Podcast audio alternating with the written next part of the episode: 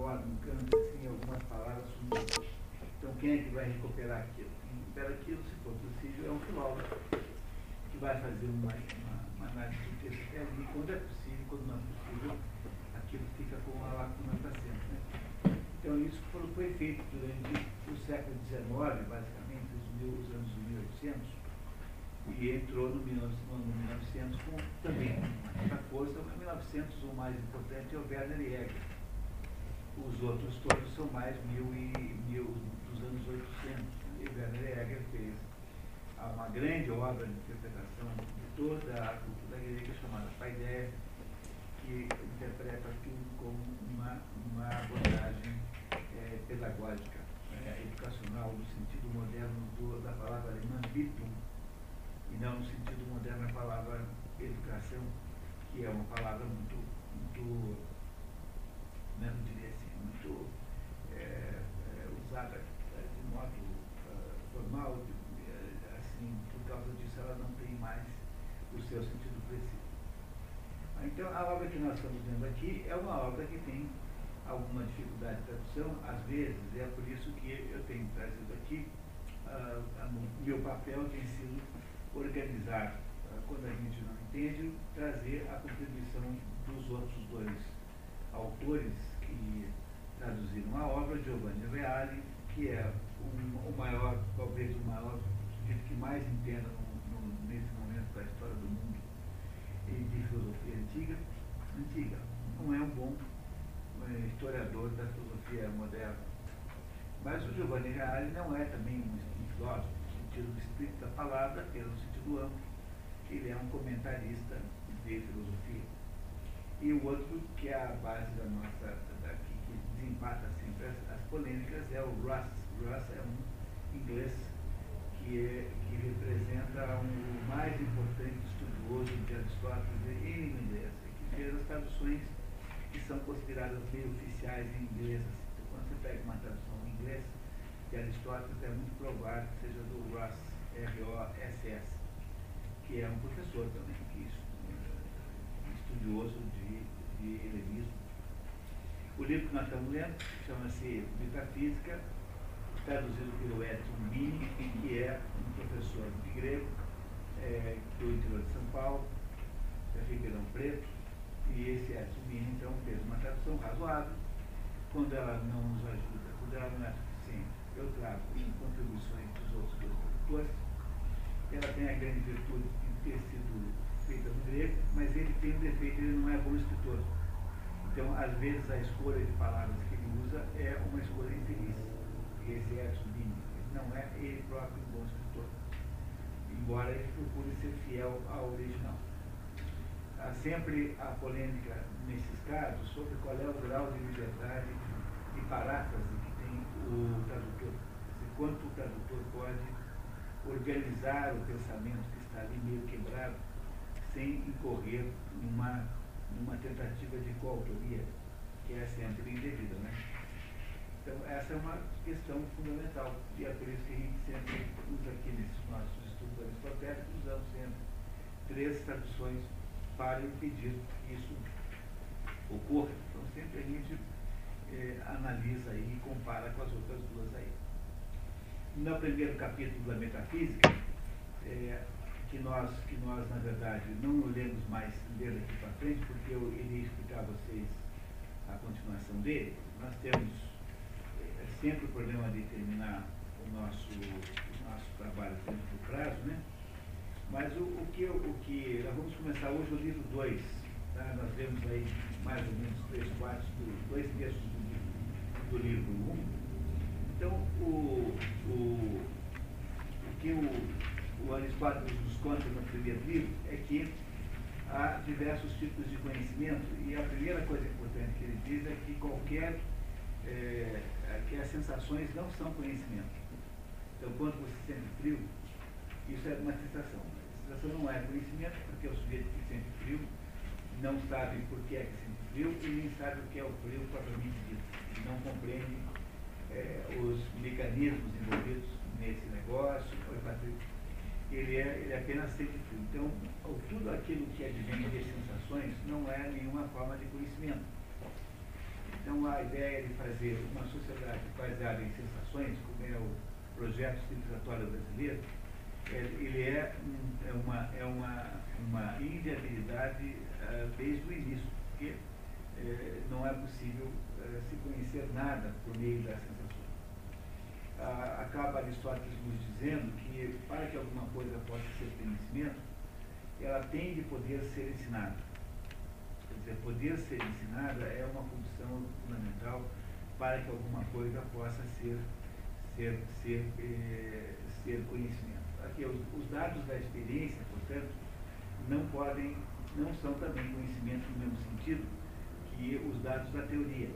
Porque eu posso ser um sujeito experiente em determinado assunto, mas isso não significa que eu seja capaz de ensinar isso que eu sei bem por experiência própria.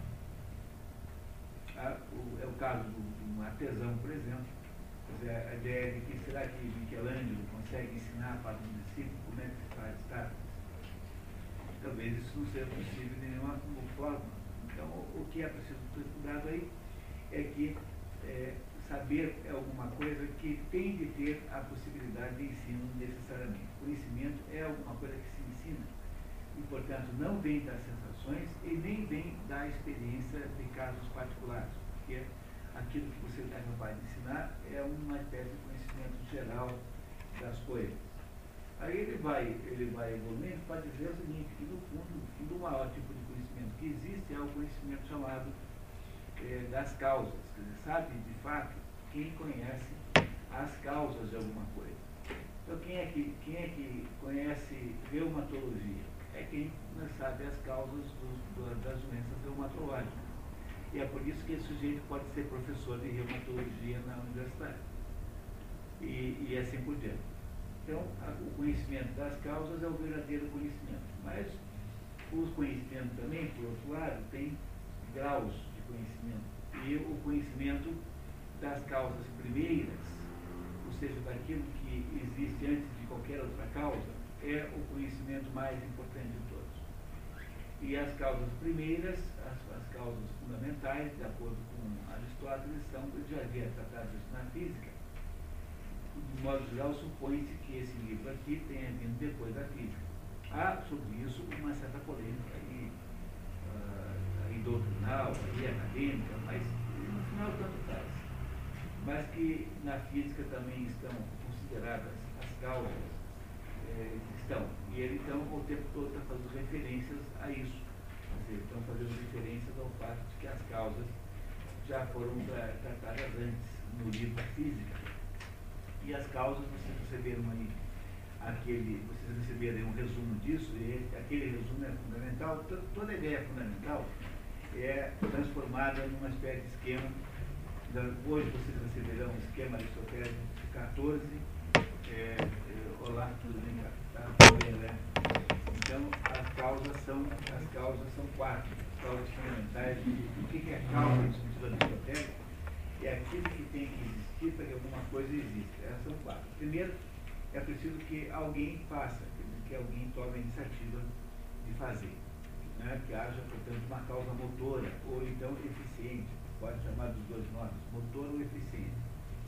Essa pessoa faz alguma coisa é, com alguma coisa. isso que é, isso que é o, o conteúdo do que é feito, né? isso que é o, o material do que é feito é causa material. E aí faz-se a causa material, né, a, a, essa coisa material, de um certo modo, de uma certa forma. Forma que significa essência. Para o grego, essência e forma é a mesma coisa.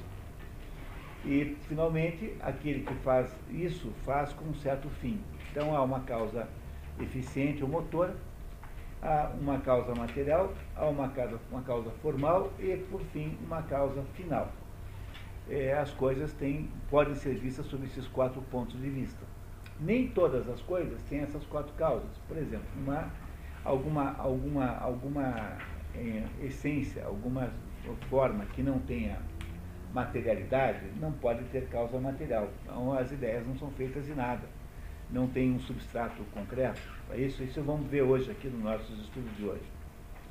Então, o que Aristóteles fez até aí ele dizia assim, olha, no fundo, no fundo, todo ser humano tende ao saber. É a primeira frase da, do trabalho. A primeira frase da metafísica é todo ser humano tende ao saber. E esse saber, no fundo, é o saber das causas. E quanto mais essas causas são primeiras, mais você sabe. Ou seja, o saber teórico é de todos os saberes o maior deles, porque é aquele saber em que se sabe de fato quais são as, as, as, as, as, as fundações, né?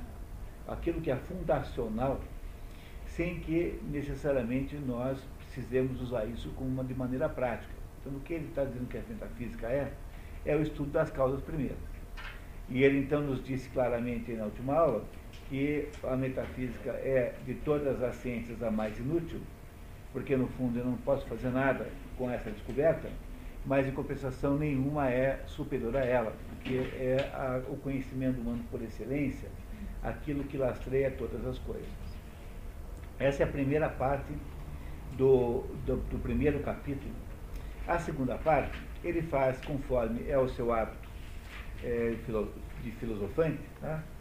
é, ele faz o tal do, do status questiones, ele faz uma avaliação se nos filósofos que antecederam a ele, sobretudo os tais filósofos ditos naturalistas e também os filósofos ditos pitagóricos, platônicos, que Platão e os pitagóricos estão muito associados na visão de Aristóteles, embora não sejam exatamente a mesma coisa. Então ele faz uma pergunta se os filósofos antecederam, de alguma maneira, foram capazes de perceber isso e percebem que os filósofos que o antecederam fazem, de vez em quando, alguma descoberta nesse, desse assunto, fazem alguma apreciação disso, mas nunca é, é completamente correto, nunca é completo e que, portanto, mesmo em Platão, ele vê problemas na definição das causas. Então, a segunda parte do primeiro capítulo, que nós não vamos ler, que já vimos aí um bom aperitivo desta, dessa segunda parte aqui no nosso último encontro, é uma descrição crítica de onde é que está o defeito que Heráclito fez, Parmênides, onde é que acertou, onde é que errou, etc, etc, etc, etc. Ora, claro que Aristóteles sabia muito mais dos filósofos pré-socráticos do que nós sabemos hoje, né? não tenho a menor dúvida, porque hoje sabe-se pouquíssimo, restaram apenas fragmentos. Acho que não tem nenhum texto completo, ou se tiver, é muito pequeno. Então, Aristóteles, precisamos aí dar a Aristóteles uma certa é, um voto de confiança, porque, afinal, é Aristóteles e ele viveu numa época em que esses conhecimentos pré-socráticos eram maiores do que, do que é hoje. Né? Isso, ao, esse nome pré-socráticos dá-se a todos os, os, os filósofos que vieram antes de Sócrates, que também são chamados de naturalistas. Naturalistas porque esses filósofos preocupavam-se com a natureza, que em grego, grego chama-se physis eles eram autores fundamentalmente de físicas. A teoria dos pré-socráticos eram físicas. Não no sentido moderno da palavra física na escola, mas no sentido de ser é, uma apreciação é, do mundo manifestado, esse mundo sensível em que nós vivemos. Nós vivemos num mundo sensível e esse mundo sensível é, é, precisa ser compreendido o processo de compreensão do mundo sensível, que começa com os, físicos, com os físicos, com os naturalistas, ele, ele continua com Aristóteles e é mais ou menos pela mão de Aristóteles que desenvolvem-se todas as técnicas das chamadas ciências naturais. Então, Aristóteles é o autor da metodologia básica da ciência, ele é o autor da ciência. O, o livro de física de Aristóteles é uma metodologia geral da ciência. Ele não se interessou muito, pelo menos não restaram muitos é, escritos de Aristóteles sobre o mundo humano, o mundo social. Ele se interessou fundamentalmente pelo mundo natural biológico. Aristóteles criou o primeiro zoológico, criou o primeiro jardim botânico, criou as primeiras observações sobre animais, sobre plantas, e pode-se dizer que 90% da obra não da obra que tem hoje, mas da obra que ele teria escrito, teria sido sobre esse assunto. Então ele é, nunca deixou de ser um pouco é, médico, como o seu próprio pai, embora ele tenha perdido o pai muito cedo, e de alguma maneira ele herdou um interesse especulativo sobre o mundo biológico. Então, em Aristóteles não há grandes contribuições sociológicas, de história, de, de história, etc., mas há a primeira grande, o primeiro grande esforço de compreender o mundo físico. Esse, esse mundo físico que Aristóteles compreende, compreendeu, estudou, é aquilo que hoje é abraçado por uma grande quantidade de ciências, chamadas de biologia, de, de, de medicina não, porque medicina é outra coisa, mas biologia, microbiologia, biofísica, enfim. Todas essas ciências que você aprende no currículo é, de um curso de medicina, que não sejam ciências práticas, que não sejam, que não sejam ciências operatórias, digamos, são assuntos que uh, Aristóteles pesquisou, a biologia, a zoologia, é, botânica, todas as variações de botânica, todas as descrições é, dos primeiros seres e, e, animais, foi ele que fez, todas as descrições sobre processos, é, como por exemplo metabolismo, processos reprodutivos, tudo isso é da autoria de Aristóteles.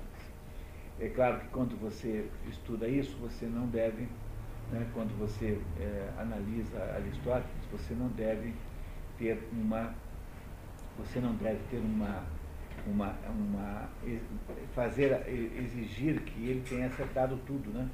Dizer, Aristóteles não é alguém para você usar como manual de ciência porque embora ele tenha acertado muito, ele não acertou tudo, mas também pô, vamos deixar de ser exigente, né? É mais ou menos como o, um Boeing uh, exigindo que um, um, uma corruíra voe a 950 quilômetros, que voe a, a 30 mil pés de altura, né?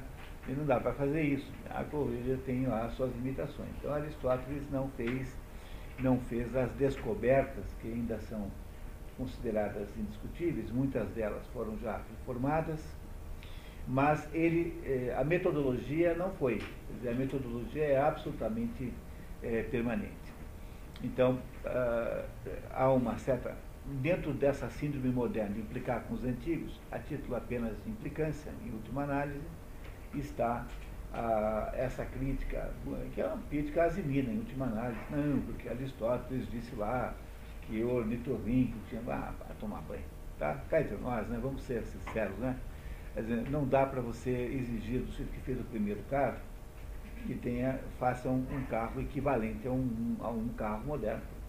Entendeu? O sujeito que inventou a primeira, o primeiro aparelho, que é o primeiro cortador de grama, inventou um cortador de grama que é, não é tão bom quanto o moderno que você pode comprar agora. Né?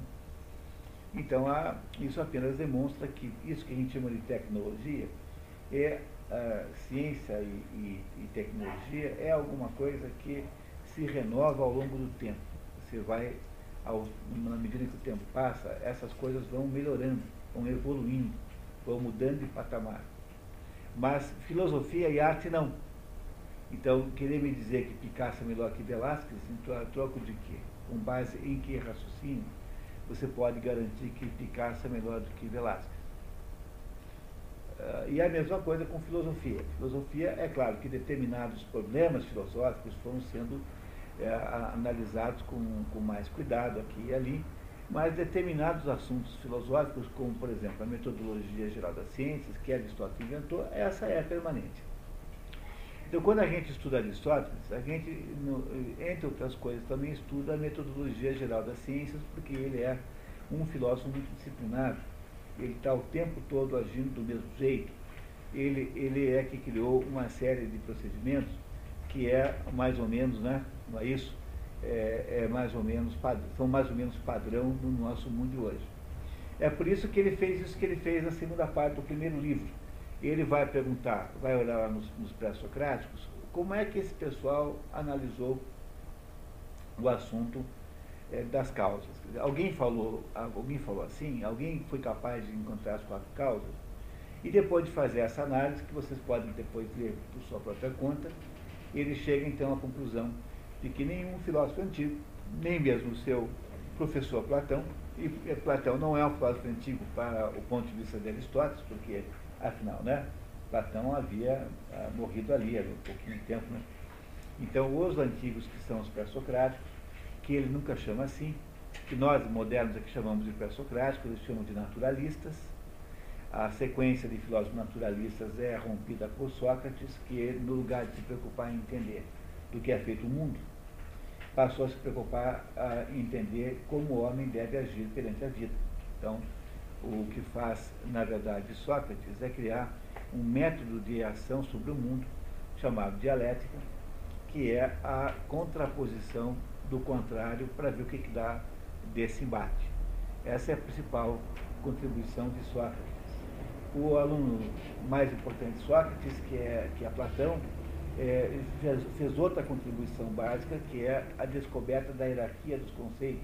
Então, Platão lida com a hierarquia dos conceitos, que as coisas têm, são hierarquizadas. E, e, por último, Aristóteles, o mais importante aluno de Platão, Aristóteles não conheceu pessoalmente Sócrates, mas esteve tão próximo, tão próximo.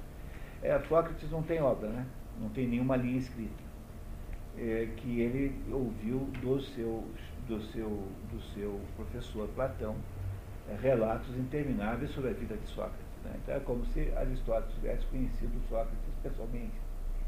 E Aristóteles faz a descoberta da, da metodologia geral do, da, do conhecimento. Quer dizer, ele, é, ele faz o, cria o método científico, cria a, a ideia da, da, da análise.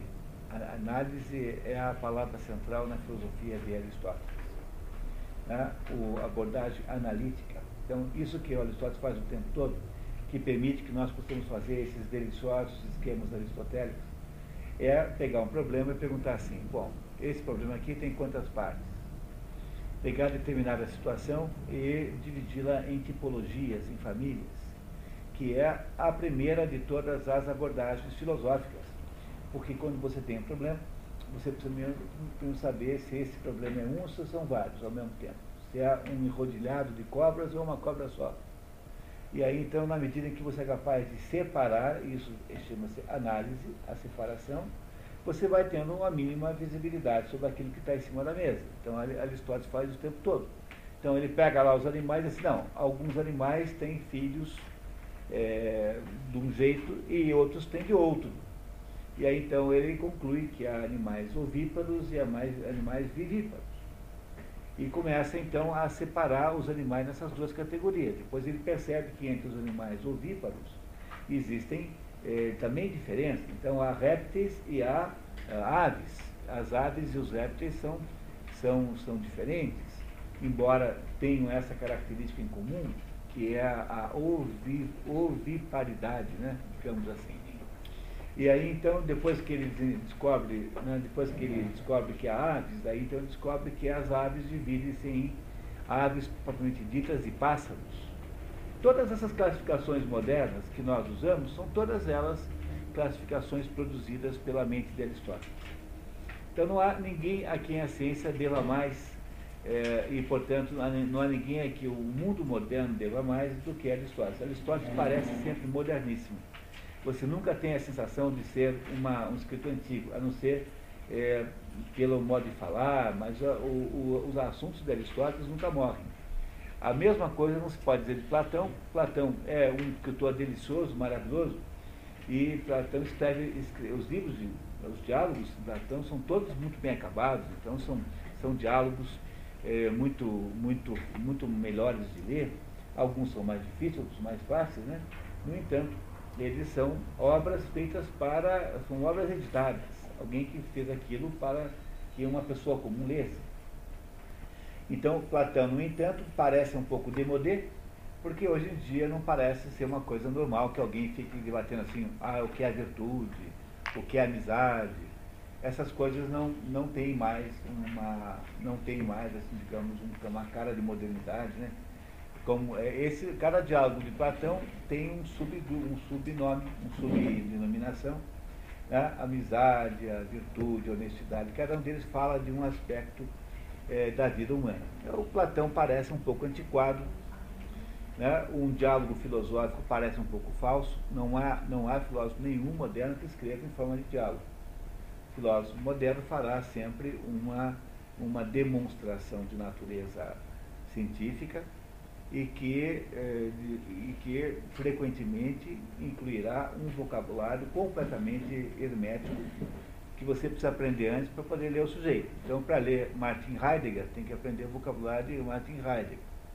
Para ler é, Edmund Husserl, tem que aprender o vocabulário de Edmund Husserl, apesar de que esse é um gênio. Né? Para você entender Wittgenstein, tem que aprender o vocabulário de Wittgenstein. Então é dá um trabalho medonho. Qualquer filósofo desses modernos aí, depois de Kant e Hegel, até Kant e Hegel, que é início do século XIX, ninguém fazia esquisitices desse tipo. Dizer, toda a filosofia era escrita em linguagem comum. Para pessoas entenderem no máximo, você teve, tinha na escolástica um, um vocabulário escolástico, um, um, um vocabulário grande e complexo, que é uma adaptação do, das ideias aristotélicas. Mas a escolástica nunca foi uma, uma atividade eh, filosófica aberta, ela sempre foi uma atividade fechada. Então a escolástica pode ter parecido um pouquinho hermética. Ela era feita apenas para os, digamos, os alunos da Universidade de Paris. Era escrito em latim e era, e era usado aquela. Eh, por exemplo, quando você vai ler o Mário Ferreira dos Santos, é difícil ler o Mário Ferreira dos Santos se você não dominar um pouco o vocabulário escolástico. Mas os, os, filósofos que não eram escolásticos tinham a tendência a escrever. Você pega Locke, pega, pega Hobbes, pega toda essa turma, eles escrevem Spinoza, pega lá o Leibniz, escrevem assim como quem fala. Não tem, não tem essas coisas estranhas, assim, essas frases é, impenetráveis e tal. E é só a partir aí de meados do século XIX que os filósofos começam a inventar vocabulários para poder falar de alguma coisa. E aí as obras foram ficando, foram ficando próprias de guetos é, acadêmicos.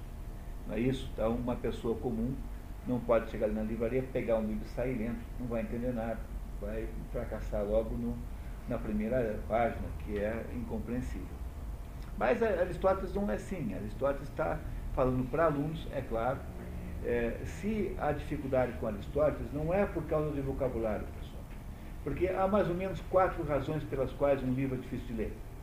A primeira é que o, o, é difícil de ler o livro que é, que é, é, que é, que é mal escrito. Tem livro mal escrito. O sujeito escolhe mal as palavras, não sabe dar a estruturação certa. E, e a essa categoria soma-se aquela que é a mais grave de todas, a mais comum pelo menos, que é o livro mal traduzido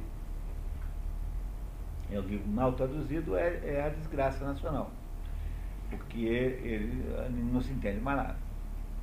A, a, tradução virou um negócio aí mais ou menos aí de quebrar galho de estudante universitário e tal, e aí então as traduções são medonhas, medonhas, medonhas.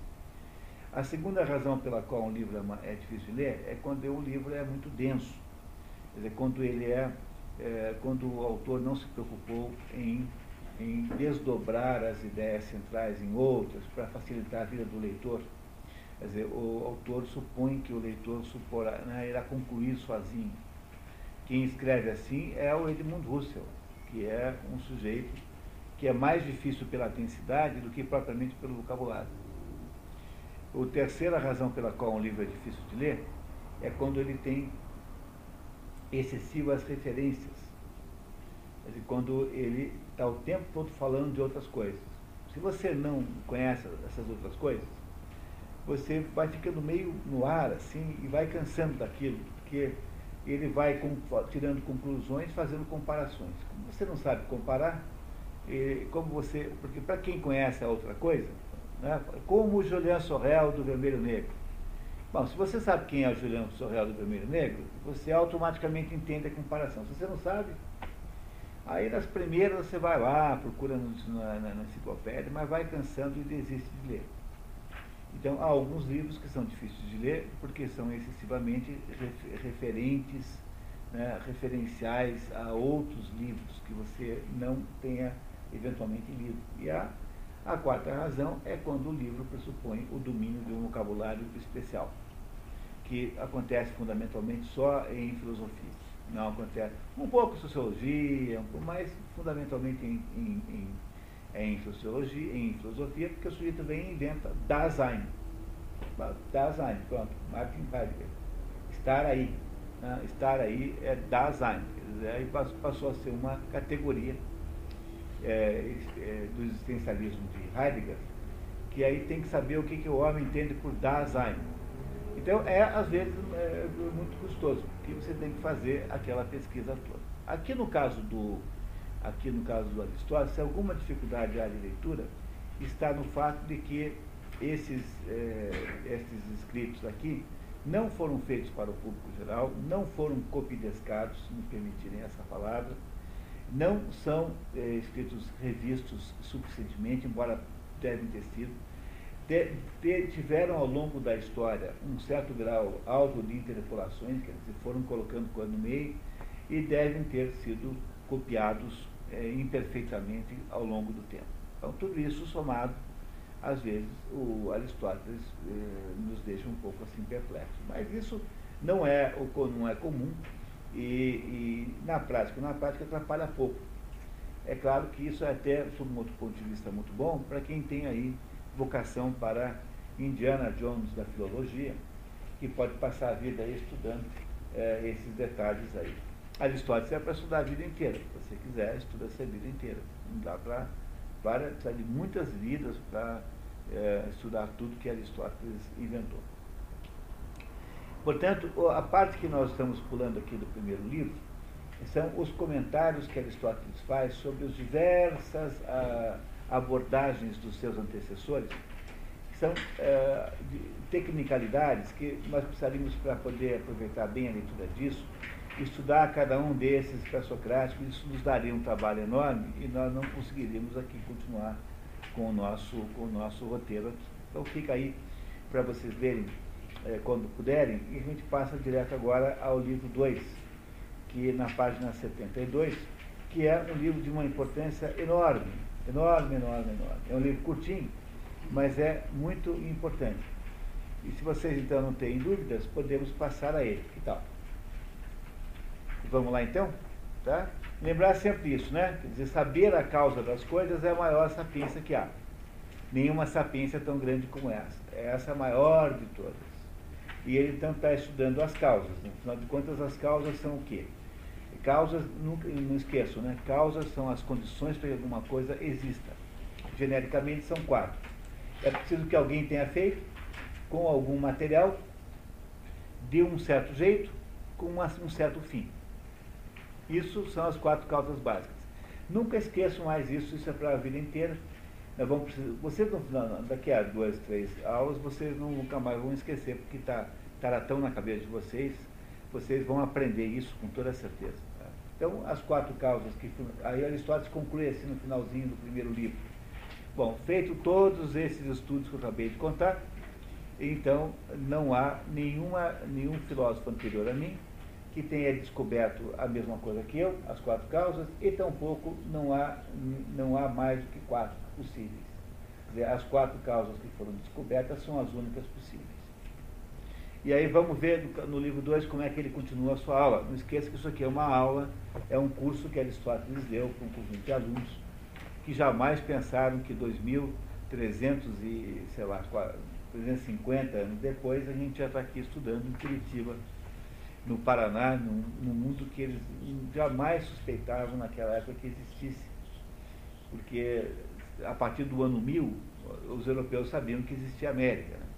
Havia, houve até uma expedição viking para os Estados Unidos e tal. Mas na época de Aristóteles, a existência a, do mundo era, era apenas a existência mediterrânea. Tanto é que achava-se que em volta da, das áreas habitadas houvesse um mar circular que é justamente a, a, o nome que se dá na mitologia grega oceano. Oceano é o, é o grande mar em torno das ilhas habitadas onde moravam as pessoas. O único sujeito que ele desconfiou que havia alguma coisa fora é Platão, que no Timeu faz então a, a descrição do que ele julga ter sido Atlântida. Atlântida, né? Atlântida, o continente perdido de Atlântida, é, é, descrito pelo Platão no livro Timeu, um dos diálogos mais difíceis de Platão, Timeu. Não é para começar por esse, tá? Não comecem por esse, que não dá para começar a ler Platão por aí. Mas no Timeu há menções a uma, um continente que estaria além das colunas de Hércules, que são aqueles dois rochedos do Estreito de Gibraltar, colunas de Hércules. Então, a Atlântida teria existido além daquele limite, como um continente perdido do outro lado do, digamos, do mundo civilizado, digamos, onde existia gente. Mas a única menção aí que há nesse filósofo da tal da Atlântida é a de, é a de Platão no Timeu, no diálogo Timeu. Então, temos um voluntário para ler? Quem gostaria de ler? Livro 2. Muito obrigado, Carmen. Vamos lá, então. A investigação da verdade é no sentido difícil e em outro fácil. Isso é indicado pelo fato de que nenhuma pessoa isolada é capaz de ter uma adequada realização dela. Não é possível que todos falhemos na tentativa. Olha que coisa genial isso, né? Você, você pega, lê isso aqui para alguém sem dizer que ele é Aristóteles, parece uma coisa que alguém disse ontem, né? Quer dizer, investigar a verdade é fácil ou difícil, diz Aristóteles. Primeiro, é fácil porque, porque é difícil o seguinte, é difícil porque é difícil você aprender a verdade toda. E por que, que é difícil aprender a verdade toda? Porque é da natureza da, da, da realidade não se deixar ver toda. Né? É isso? Então, por exemplo, quando eu, eu mostro para vocês esse lado aqui desse marcador de página, vocês sabem o que está escrito do outro lado? Não, porque vocês não têm olhos de raio-x para olhar pela, pela, né, pela superfície, olhar do outro lado. Então, o fato de que é, o fato de que vocês não são capazes de saber ao mesmo tempo o que está desse lado do outro, não, não se dá apenas porque nós temos uma dificuldade de conhecimento, mas porque o, o, a própria realidade não se mostra com plenitude o tempo todo. Ela se mostra aos pedaços. Entenderam? Quer dizer, aí duas razões. Você não consegue nunca saber tudo. Primeiro, porque você não é capaz de. Você não tem os meios de saber tudo. E segundo, porque a realidade necessariamente mostra-se em partes a você. É, e é por isso que o conhecimento é muito difícil. Agora, por outro lado, ele é muito fácil porque não é possível alguma coisa existir que não se faça conhecer de alguma maneira. Porque justamente a definição daquilo que não se faz conhecer de modo nenhum é a definição do nada. O que, que é um, um, o nada? Nada é um negócio que nós não podemos conhecer. Então, tudo que existe, se existe e como condição para existir, necessariamente precisa se fazer conhecer. Seja de que modo for, por exemplo, essa, essa, esse copo d'água aqui faz-se conhecer pela mesa, não de uma maneira humana, mas de uma maneira copística, ou de uma maneira é, mesística. Entendendo? Quer dizer, esse copo aqui, ao ter um contato com a mesa, eh, os dois se conhecem de alguma maneira. Não, não do jeito como nós conhecemos, mas de uma maneira copística, uma maneira mesística eles se conhecem. Portanto, qualquer coisa que exista, necessariamente, incluindo nessa qualquer coisa Deus, tem de obrigatoriamente se deixar conhecer em parte. Porque se não por, se esta coisa não se deixa conhecer de modo nenhum, ela rigorosamente não existe. Portanto, não é possível você partir do pressuposto, que é um pressuposto universitário comum hoje em dia, de que não é possível conhecer coisa nenhuma. Que é, por exemplo, a tese do do Derrida na, na, na, aplicável ao texto, né? Derrida acha que como o autor escreveu lá de um jeito que só ele pensou, como as palavras na cabeça do autor tem o um sentido que só ele sabe qual é, então não dá para ler um texto sem você desconstruí-lo antes, para depois remontar. Portanto, o que Derrida acha que, de certa maneira, a leitura dos textos alheios é impossível o que nos faz obrigatoriamente perguntar o que, é que se diz do próprio texto do Derrida que diz isso. Porque se isso é aplicável aos outros, também, por que razão nesse mundo é que não seria aplicável à obra filosófica do Derrida? Portanto, o sujeito que declara uma coisa dessa está se suicidando automaticamente, porque ele declara que ele não, não será compreendido jamais. Entenderam isso? Quer dizer, isso é profundamente contrário a todo o princípio fundamental da, eh, de ontologia do mundo.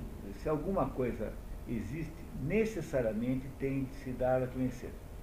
Mas ela não se dá a conhecer totalmente, primeiro, porque nós não temos os meios de conhecê-la totalmente, e segundo, ela não tem os meios de se mostrar totalmente. Tanto é que quando eu olho para vocês, eu não estou enxergando o pulmão de ninguém. Embora estou supondo que ele exista. Pelo menos um. Né? Mas, mas o, o, a, a, visão de uma pessoa não garante que você a compreenda totalmente. A, a, aparência que todo mundo tem e que é perceptível, é sensível para os outros, não é uma aparência, é apenas aparência. No fundo, há outras coisas que eu sou incapaz de perceber, porque eu não tenho os meios e tampouco o corpo humano, ele apresenta-se em todos os seus aspectos simultaneamente porque nós não temos um corpo que começa a se desintegrar, um desenho animado assim que vai, vai né, e vai ficando só no osso, na medula, tal, depois volta assim, não é assim.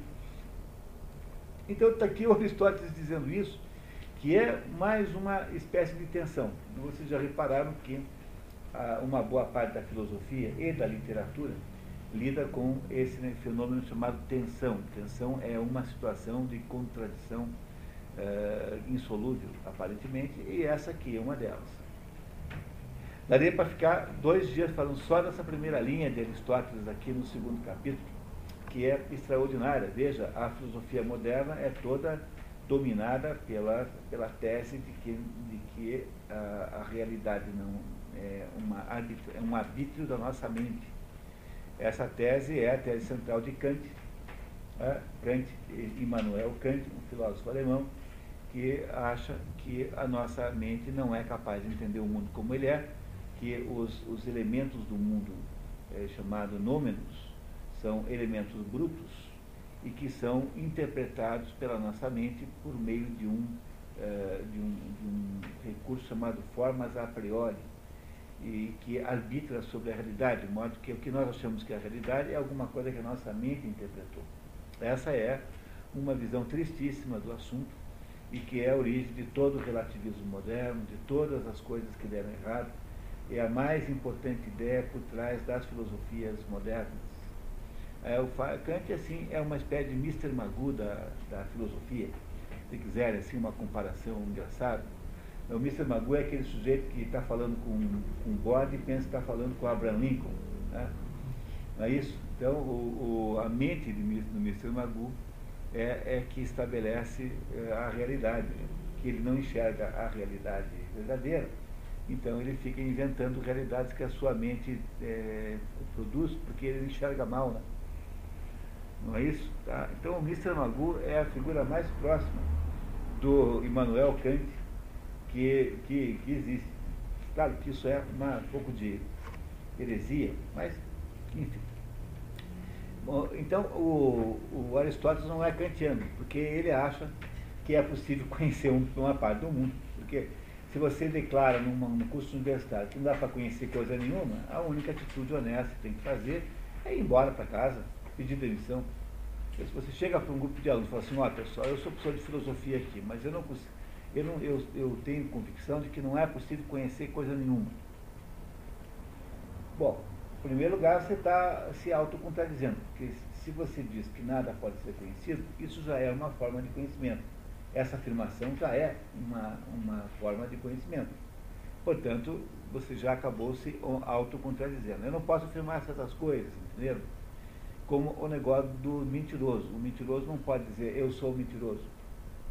Porque se ele é mentiroso de verdade, acabou de dizer uma verdade e, portanto, não é mais mentiroso. E se ele diz eu sou mentiroso e ele não é, acabou de mentir, o que contradiz a tese de que ele não é mentiroso. Compreenderam que o negócio do mentiroso é isso? Quer dizer, determinadas coisas a gente não pode falar impunemente. É isso que faz para você você estudar com um grande filósofo.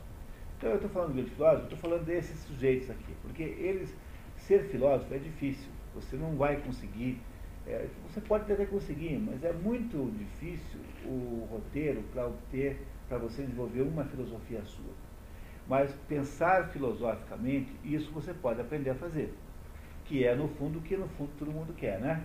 Porque eu estou imaginando que seja a principal motivação é, de vocês terem se inscrito nesse curso, que é de poder lidar com a vida de maneira melhor, lidar com as situações comuns da vida de maneira melhor, porque é isso que se obtém estudando esses grandes filósofos. Você passa a ter a capacidade de raciocínio que eles têm, que você vai aprendendo o truque. É essa a função fundamental de um curso como esse aqui. Não é saber história de nada, não é saber curiosidades, né? É apenas desenvolver uma capacidade de raciocínio é, de um fulano tamanho de Aristóteles. Imagine que coisa extraordinária que é conseguir isso. Né? Bom, tá certo, pessoal? Podemos em frente? Alguém tem algum comentário? Pergunta? Nada? Então, continuamos, por favor, Carmen. O pensador faz uma observação a respeito da natureza e, individualmente, pouco contribui ou em nada contribui para a investigação. É, os outros dois usaram a palavra realidade, não natureza. Tanto o Ross quanto o, o Giovanni Reale. Eu, eu acho que podia botar também aí, não é que esteja errado, tá? Às vezes quando eu faço esses comentários comparativos, eu, quando está errado, errado eu digo, tá? Mas de modo geral, aí as duas, os dois matizes ao mesmo tempo, tá? Então é bom a gente também, também considerar o outro, né? Não está errado, mas é uma maneira de olhar um pouco diferente, realidade, não natureza. Porque a natureza, compreendo que para um grego, natureza é physis. Physis é caracterizado pelo fato de que se transforma, está sujeito ao devir. Devir é o processo ao longo do tempo. Então, só é só pertence à natureza aquilo que aquilo que só pertence à natureza aquilo que muda. O que não muda não pertence à natureza. A matemática não pertence à natureza. 2 mais 2 é igual a 4. Não, tem, não é da natureza. Deus não pertence à natureza. E Deus não muda, em tese. Né, como axiomaticamente verdadeiro. Então, então o, algumas coisas pertencem à realidade, que a realidade é feita de coisas que mudam e de coisas que não mudam. Então, ficar só com a natureza é um pouco pouco, está né? Tá um pouco é, inferior ao necessário aqui. Tá? Ok? Então, continuamos. Mas uma combinação de todas as. Vamos olhar agora com uma calma da realidade. Cada pensador faz uma observação a respeito da realidade e, individualmente, pouco contribui ou nada contribui para a investigação. Mas uma combinação de todas as conjecturas tem como resultado algo considerável. Por isso é que ele usa aquele método de buscar o status questiones. Olhar para quem esteve antes aí e que tentar fazer um amálgama do, dos acertos. Ele fez isso aí no livro 1, pegando pedaços de cada um dos pré-socráticos e dizendo assim, olha, com esses pedaços aqui eu monto o meu desenho, que não está em nenhum deles, mas está no conjunto deles. Assim como parece que a verdade é como a porta proverbial na qual ninguém pode deixar de bater, nesse sentido nossa investigação será fácil. É, porque a porta proverbial é assim, é uma porta tão grande que ninguém consegue não, não acertar uma flecha numa porta, né? Essa porta proverbial aqui é de um provérbio que tem lá na, tinha na Grécia, assim ninguém é capaz de errar a porta. Mas não é bater, é acertar a flecha. Tá? Nesse sentido que é um provérbio. Então se você é um, como é que se chama, um arqueiro, você vai acertar uma porta, né? A porta é um alvo grande, né? em qualquer ponto da porta. Então é isso que está nos contando aqui. Por outro lado. Por outro lado, o fato de estarmos impossibilitados, ainda que dispondo de alguma compreensão do todo, de apreender uma parte, uma parte particular, indica sua dificuldade. É, quer dizer, no, no atacado a gente mais ou menos acerta. O problema é o varejo, porque o varejo está cheio de problemas. No varejo você tem postos de contradição, armadilhas, que ele vai nos explicar no capítulo 3, no livro 3, no qual vamos entrar daqui a pouquinho. Entretanto, visto que a dificuldade também pode ser avaliada em dois sentidos, é possível que sua causa esteja presente não nos objetos de nossa investigação, mas em nós mesmos, ou seja, tal como ocorre com os olhos dos morcegos relativamente à luz do dia, ocorre com a nossa razão, nossa alma relativamente àquelas coisas que são naturalmente as mais evidentes. Então, o morcego não consegue ver a coisa mais luminosa que eu digo. E a nossa alma não consegue ver as coisas mais óbvias da mesma maneira. Quer dizer assim, que nós temos uma dificuldade em enxergar a realidade que nos transforma, assim, analogicamente a morcegos, que embora tenham a luz de dia, não conseguem enxergar nada. Então, algumas coisas são muito óbvias, e essa é uma ideia antiga, a ideia que Platão explora naquela ideia do mito da caverna, na República, em que o filósofo é o sujeito que consegue sair da, da, das sombras da caverna e ir para a claridade para enxergar alguma coisa. Os outros apenas enxergam sombras, mas o filósofo é capaz de enxergar a luz. E é por isso que o filósofo é fundamental na sociedade. É, essa é uma tese grega fundamental, né? de que o filósofo é o mais eh, desenvolvido dos seres humanos. Dizer, o sujeito capaz de uma, de uma vida especulativa, ele é o mais importante de todos os, os, os, os as possibilidades, a mais alta das possibilidades humanas é o bios teoréticos. Bios teoréticos significa vida teórica, vida, vida contemplativa. Bios teoréticos, é esse sentido. Então, aqui tem nesse parágrafo uma, uma, uma verdadeira é, ba base para a criação de uma epistemologia, para um estudo. Aqui você tem nesse parágrafo uma verdadeira tese sobre psicologia do aprendizado. Daria para fazer aqui uma tese psicológica inteira, só dessas 20 linhas aqui. Que é o problema, que é o problema central da. Depois foi desenvolvido por muita gente, né? Não está virgem um assunto, por favor. Mas nasce daqui o estímulo original, para tentar descobrir alguma coisa em seguida. Não faça de justiça mostrar gratidão não apenas com aqueles cujos pareceres podemos partilhar, como também com aqueles É, mesmo aqueles que erram, a, o erro tem sempre alguma utilidade, porque ao percebê-lo e ao persegui-lo, você vai acabar descobrindo o acerto. Mesmo porque só se sabe o que é certo por contraposição ao que está errado. Né? Não é isso? Então, é, ele está aqui dizendo que mesmo quem veio antes dele e que errou, ajuda. Tá? E, então, aqueles, nas, aqueles que acertaram, você sobe nas costas.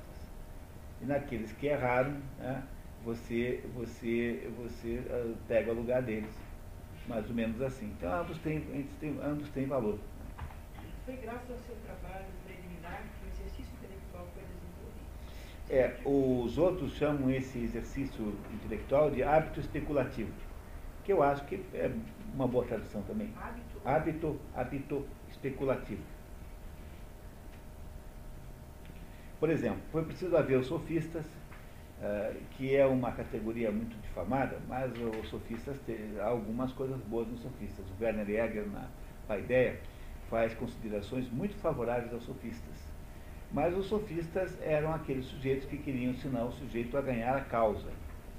Então, o sofista moderno é, digamos assim, comparando com muito cuidado, né, por favor, é uma espécie de advogado, assim, porque o o advogado não está procurando a verdade, está procurando ganhar a causa do seu cliente, ainda bem, né? Porque, entendeu? Porque todo sujeito que mata alguém não quer um advogado, né? um advogado que, que diga para o juiz se de fato o juiz. Eu também estou com o senhor, desse sujeito que é de fato um sem vergonha e tal. Não, né? Não, hora que você tiver um direito baseado na verdade, acabou o direito. Porque justamente o princípio central do direito é que alguém, uh, que haja uma contraposição de opiniões, senão não, não, se, não se acha verdade. Para poder, tem que ter uma base dialética para poder saber uh, fazer uma síntese para próxima da justiça.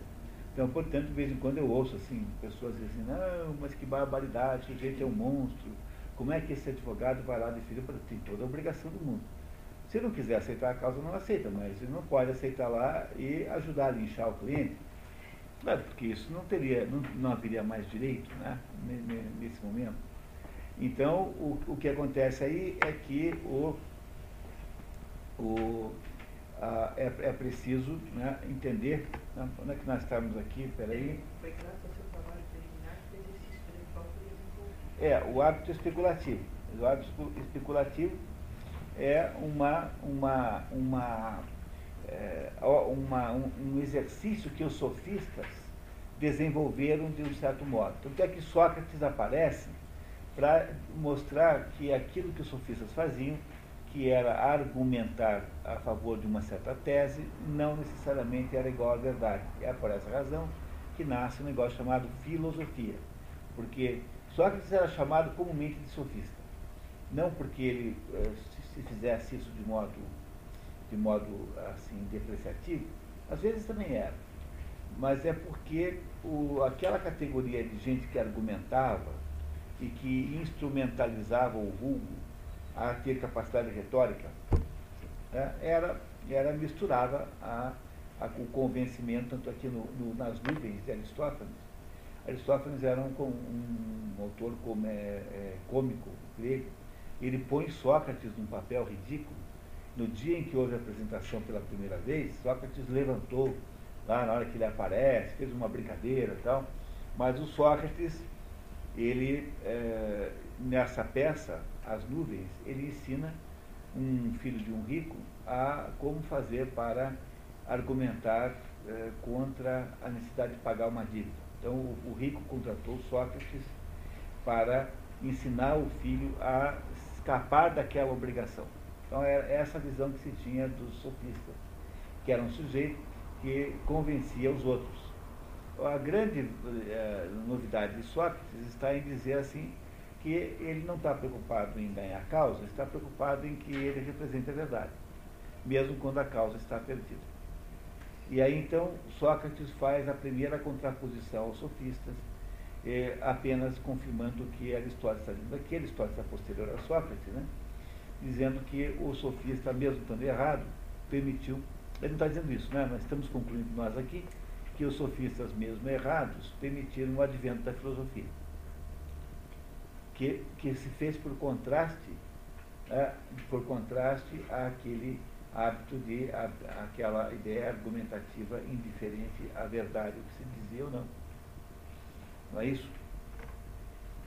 Continuamos, por favor. Se não tivesse existido nenhum Timóteo, que é de Mileto, não possuiríamos muito de nossa música. Se não houvesse existido nenhum Frinis, é, de Mileto, de Mitilene, provavelmente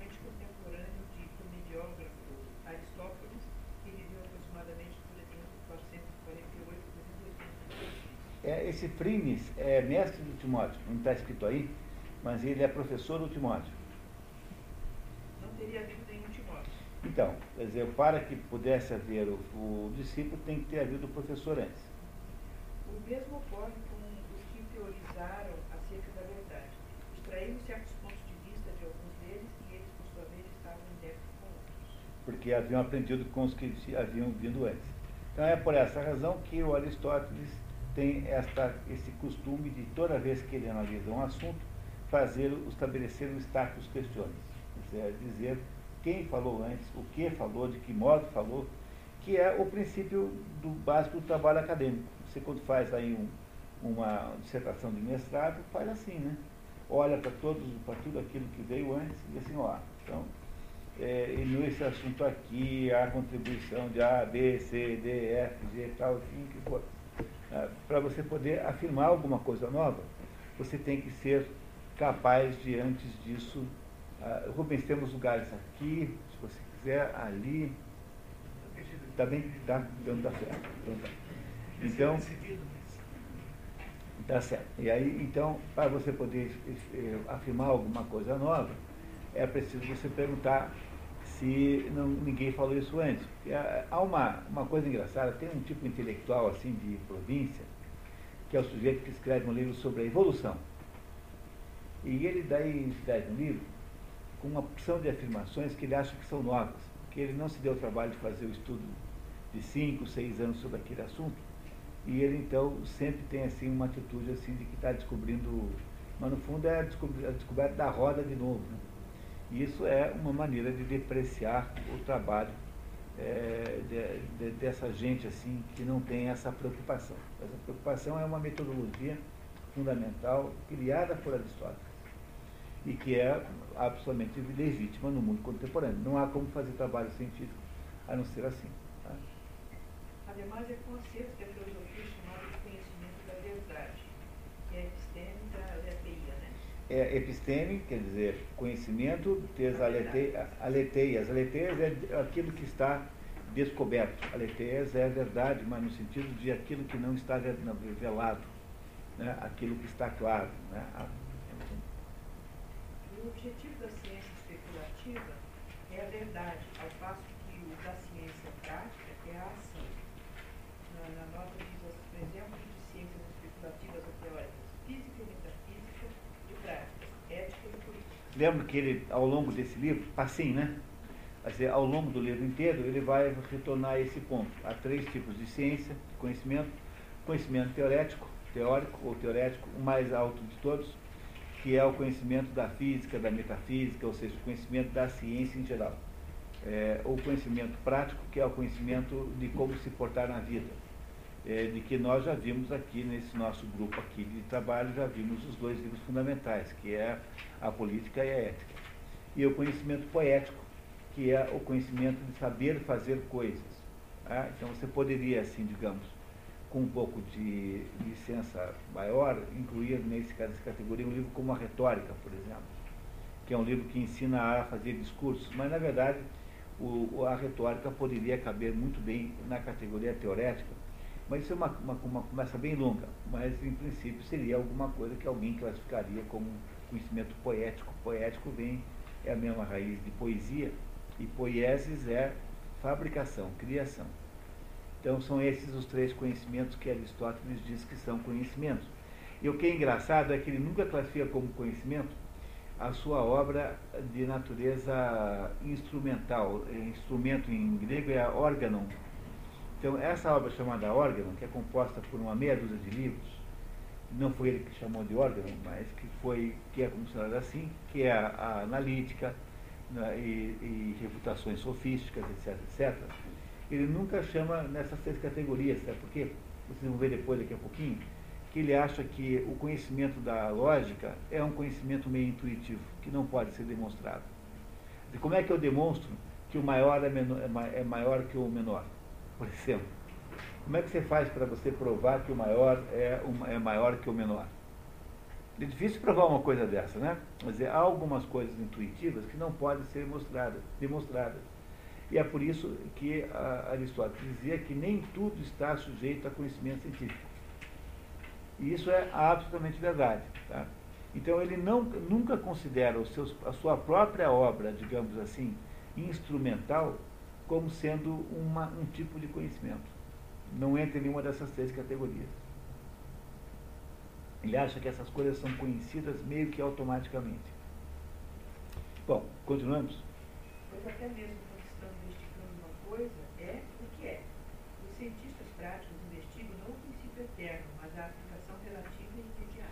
É, nós queremos saber o que é justiça, não porque nós queremos conhecer o conceito de justiça em si próprio, mas porque nós queremos ser justos. E aí, então, o, o Aristóteles ter, ter feito na Ética Nicômaco ter estabelecido aquele procedimento de dizer que a virtude é o meio termo entre o excesso e a falta. Né? Então, a coragem é o meio termo entre a temeridade do sujeito que é excessivamente corajoso e daquele eh, que é para quem falta coragem, que é o covarde. Então, o, o, a coragem é o meio termo entre o excesso do temerário e a falta do medroso. E ele faz isso então e dá-se por satisfeito ele não entra no mérito que seja justiça em si próprio. Porque fazendo uma ordem de natureza, uma obra de natureza prática, ele está interessado apenas em instrumentalizar a vida concreta humana e não de entrar no mérito dos próprios conceitos. Porque só é possível para os conceitos que são, sejam de alguma maneira teóricos. Continuamos? Nós não podemos conhecer a verdade independentemente da causa. Ora, é, desculpe pessoal, é, sublinhe essa frase aí, porque o, o, o tema central do livro está mais ou menos implícito aí, que é a ideia de que a verdade das coisas é a sua causa. Essa, esse, digamos, é o tema, é, digamos, a ideia mais central do livro inteiro. A verdade das coisas é a sua causa.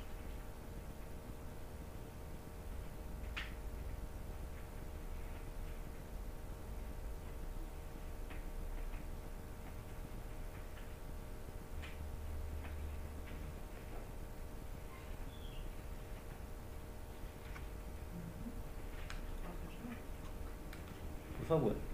Ora, toda coisa através da qual uma qualidade comum é transmitida a outras coisas, contém ela própria, entre todas essas coisas, o mais alto grau dessa qualidade. Por exemplo, o fogo é o mais quente, visto ser a causa do calor em tudo mais. De todos os quentes, o mais quente é o fogo.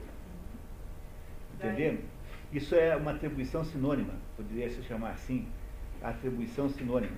Então, de todas as coisas, todas as coisas quentes, a mais quente é o fogo. E, e, é por isso que deve haver alguma coisa no fogo que é a causa das outras coisas. E é por isso que é preciso saber como o fogo é para poder entender o calor. É isso que ele está querendo nos dizer aqui. Agora olha como ele vai concluir.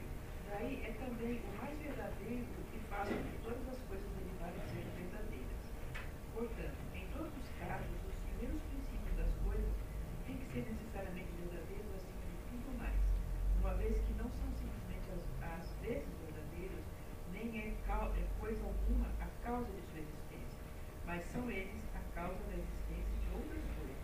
E tal como cada coisa é no suplente à existência, é no suplente à Portanto, se a gente quer descobrir a verdade, nenhum lugar tem tanta verdade como as causas porque é das, das causas que se esparram a verdade nas outras coisas. É por isso que ele aqui está apenas insistindo em que o conhecimento verdadeiro é o conhecimento das causas. É esse o conhecimento que faz com que alguém seja um sábio.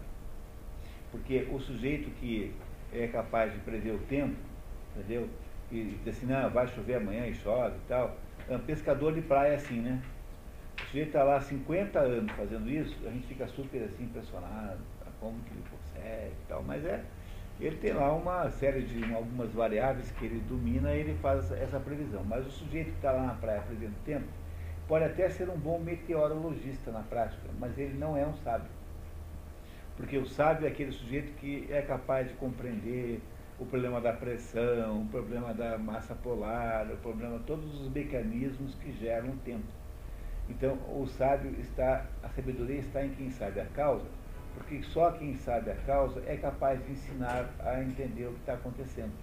Porque aquele que apenas tem um conhecimento provindo da experiência prática não é capaz de ensinar isso, porque o sujeito que vai aprender com ele vai ter que ficar 40 anos fazendo a mesma coisa, até chegar a compreender, ter o mesmo poder de previsão que ele tem. Essa é uma ideia aristotélica que está no começo do primeiro livro, se vocês lembrarem, é exatamente assim que já foi nos dito aqui pelo próprio Aristóteles. O Aristóteles nos contou com clareza que a sabedoria está em quem sabe as causas. Tanto ele continuará no esforço de investigar se as causas verdadeiras são essas quatro e se não são, que outras são. Vamos ver como é que ele nos diz agora no item número 2. Ademais, é evidente que há algum, algum primeiro princípio em que as causas das coisas não são nem uma sequência infinita, nem infinitamente múltiplas quanto ao tipo, pois a geração material de uma coisa a partir de uma outra não pode prosseguir numa progressão infinita. Por exemplo, a carne a partir da terra, a terra do ar, o ar do fogo e assim por diante, indefinidamente, sem interrupção. É, isso ele diz o tempo todo, o tempo todo na filosofia aristotélica, que você precisa aceitar como sendo axiomaticamente verdadeiro que as coisas não podem ser levadas ao infinito. Então, por exemplo, a causa motora, né? Então, eu, eu movo isso aqui, é movido por mim. Eu, por, por outro lado, sou movido pelo alimento, né, pelos meus músculos, que são movidos pela minha, sei lá, bio, bioquímica pessoal, que por sua vez deriva do fato de que eu almocei e que, portanto, essas coisas foram movidas, não sei porquê. Eu não posso ir até o infinito com essa sequência. Tem uma hora que eu sou obrigado a parar, porque seria uma coisa absurda que não tivesse um começo. E é por isso que Aristóteles tem a tese central nesse ponto de vista, é que, por exemplo, tem que ter um primeiro motor. E esse primeiro motor é que ele chama de Deus. Quer dizer, é alguém que move tudo, no entanto, não é movido por ninguém. Faz o primeiro movimento, mas não é movido por ninguém. Então tem que ter um primeiro motor, como também tem de ter um fim, um fim que, que para tudo. Por exemplo, eu tomo água? Ah, para não me desidratar. Mas por que, que eu não quero me desidratar? Ah, porque eu não quero ficar doente, mas não quero porque, ah, porque eu não quero morrer. É assim. Você tem que chegar uma hora e parar também. Você não pode ir até o infinito procurando um fim para alguma coisa. Então, ele está aqui nesse item 2 aqui, nos falando disso, do problema que é você não ter capacidade de parar. Alguma, tem que chegar numa hora que para. Não é, é ilógico não parar. Quer? Ele vai explicar melhor que eu.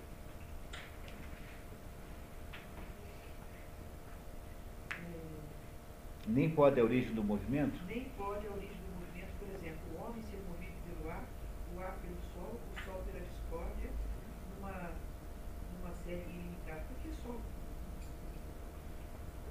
O sol pela discórdia? Ah, porque certamente algum daqueles pré-socráticos disse isso. Tá? Essa é a razão pela qual ele dá esse exemplo aqui. Quer dizer, o que, que move o mundo? É a discórdia. Tá? En- Entendeu? Quer dizer, tem que chegar uma hora, você tem que chegar e dizer assim, não, move o mundo é alguma coisa que para e não é movido por nenhum ponto. Então, é- ele no fundo não está aqui agora debatendo o que move o mundo, mas está debatendo a sequência eterna de eh, causalidades anteriores. Não pode ser assim. Tá? Da mesma maneira, não pode a causa final ser a infinita, a- o caminhar tendo como fim a saúde, a saúde a felicidade, a felicidade alguma coisa mais. Uma coisa sempre sendo por uma outra. O, e ocorre precisamente o mesmo com a causa formal, pois no caso de todos os termos intermediários de uma série contidos eh, entre o primeiro e o último termo, o termo anterior é necessariamente a causa daqueles que o sucedem. Porque se tivéssemos que dizer qual das três é a causa, diríamos o primeiro. De qualquer modo, não é o último termo, uma vez que o que vem ao final não é a causa de nada. Tampouco, por outro lado, é o termo intermediário que se limita a ser a causa de um. E não faz diferença alguma se há um termo indeter- intermediário ou vários, ou se seu número é infinito ou finito. É, é, aquela história que eu contei para vocês, né? Quer dizer, entre é, o lugar onde eu estou e a Carmen, de acordo com a. Havia aquela, de- aquele debate sobre se havia. O Heráclito dizia que tudo era movimento. Você não podia colocar duas vezes o pé no mesmo rio, que o rio tinha mudado. Aí os, os, os discípulos de Parmênides, sobretudo Zenão de Elé, resolvem achar isso uma besteira e dizem assim, não, mas na verdade nenhum movimento é possível de modo nenhum. E por que, que nenhum movimento é possível? Porque, veja, entre a, o galho Carmen e eu, há um, infinitos pontos. Toda vez que eu percorrer esse espaço aqui, eu sempre terei a primeira metade, na outra metade também há infinitos pontos. E metade infinito é infinito. Né? Depois que tiver metade infinito, eu sempre terei um quarto de infinito que também é infinito. E assim eu jamais serei capaz de chegar onde a Carmen está. Então, tanto eh, essa, essa ideia, é obviamente que é uma piada, né? porque Zenão de Elé sabia que era possível ir até onde a Carmen está, mas ah, era apenas uma brincadeira para ridicularizar a turma do Heráclito, eh, que achava que não, que, que então tudo era novo o tempo todo. Na verdade, ambos têm razão, porque se há alguma coisa, se há mudança de fato, se o devir existe, por outro lado, alguma coisa unifica essa mudança. Então, quando vocês tinham oito anos, vocês eram a mesma pessoa ou vocês eram um primo de vocês? Então, quando a gente tinha oito anos, nós éramos as mesmas pessoas com oito anos. Então, alguma coisa unifica todas as nossas idades, apesar de que a nossa vida acontece dentro do devir e vamos nos modificando ao longo do tempo em que nós vivemos. Mas a nossa pessoa é a mesma, somos a mesma pessoa, apesar de termos fases diferentes. Essa é a solução para esse problema, essa briga entre Heráclito e Parmênides, no fundo, entre essas duas escolas de pré-socráticos, né? são pré-socráticos. Então ele está usando esse mesmo argumento assim, quer dizer, é preciso que tenha um fim. E, e mesmo que tenha muitos, fim, muitos intermediários, ou seja, quando, como é que eu saio desse impasse aqui, dessa, desse exemplo daqui que eu dei agora? Ora, seja quantos forem os, os, os pontos que estão entre nós dois, eles medem 4,50 metros.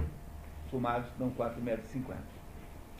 Por quê? Porque, na verdade, não há uma série infinita, há uma série indefinida. E é engraçado que os hindus resolvem melhor esse problema do que Aristóteles. Aristóteles chega na física, dá, ele tem que penar para explicar isso que eu estou dizendo, porque ele não vai direto ao ponto do, dessa distinção entre infinito e indefinido.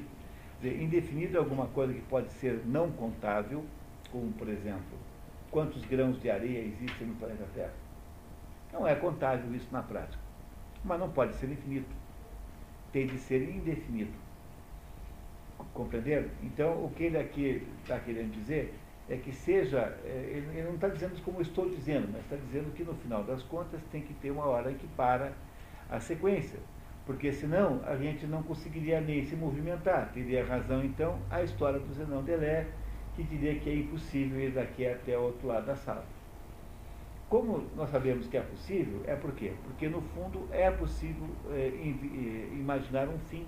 Ou seja, chegar até onde está aquela mesa é o fim é o objetivo final e pode ser cumprido. Então ele está querendo com isso dizer que não dá para a gente imaginar que as causas possam ter levadas elas ao infinito, nenhuma delas pode ser levada ao infinito e que, é, e que um, elas todas têm de ser de alguma maneira definidas. Em algum momento podem ser definidas. Continuamos. No que se refere às séries que são infinitas desta maneira, e do infinito em geral, todas as partes são igualmente é, foi o que eu acabei de falar, porque o que ele não consegue fazer é, é olhar para a palavra indefinido, entendeu? Ele não faz isso. Por isso que ele está sempre um pouco embananado quando chega nessa hora aqui. Assim, se não há o primeiro termo, não há de modo causa. Por outro lado, se nada é primeiro, não existe causa.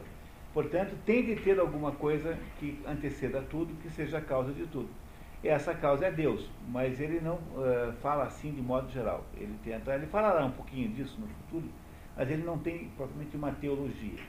Quer dizer, é uma absurdidade imaginar que esse mundo tenha, que as coisas, que as causas desse mundo possam ser, se perder numa série infinita para trás.